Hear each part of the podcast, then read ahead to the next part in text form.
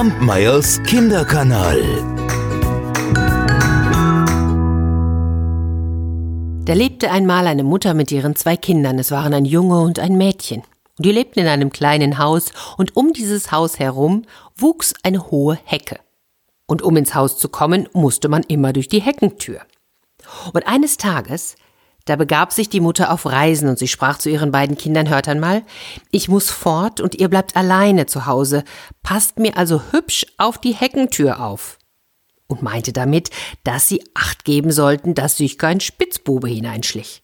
Und nachdem sie schon eine Weile fort war, da wurde den beiden Kindern langweilig. Ach.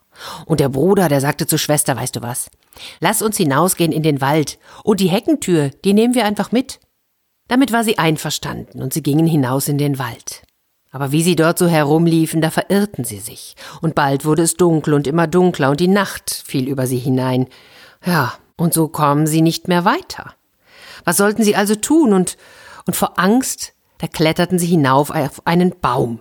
Ja, mit der Heckentür. Das war nicht ganz einfach, aber sie haben es geschafft. Und dort oben wussten sie nämlich, da wären sie sicher vor wilden Tieren und am nächsten Tag, da würden sie das Zuhause auch wieder finden. Der Junge hielt die Heckentür die ganze Zeit fest. Und so hockten sie nun dort oben und hockten und hockten. Und mit einem Mal, da hörten sie, wie sich einige Männer näherten. Und die die schleppten einen großen Haufen Geld herbei und den zählten sie. Da wussten sie, das waren auch Spitzbuben.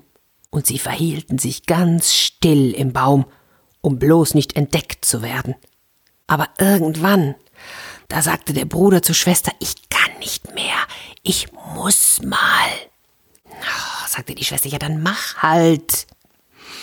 Und so pinkelte der Junge vom Baum herab.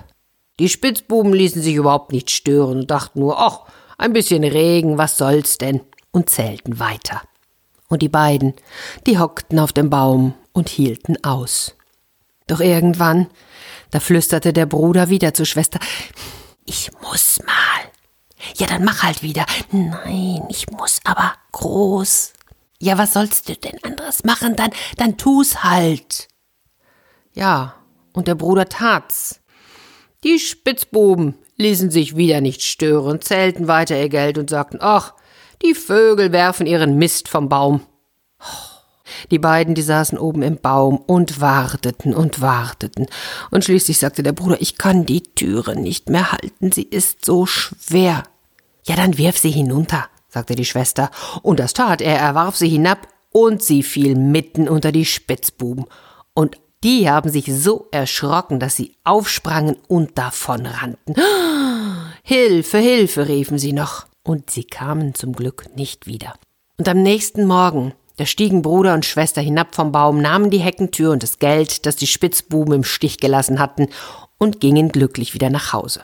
Die Mutter, die kam ihnen schon entgegen und jammerte und schimpfte, dass sie nicht auf die Heckentür aufgepasst hätten. Ihre Kinder aber erzählten, wie es ihnen im Wald ergangen war. Und da war die Mutter froh. Und das Geld, das kam ihnen gut gelegen. Davon kauften sie ausreichend zu essen und neue Kleider, und es blieb so viel, dass sie ihr Leben lang genug hatten. Kampmeyers Kinderkanal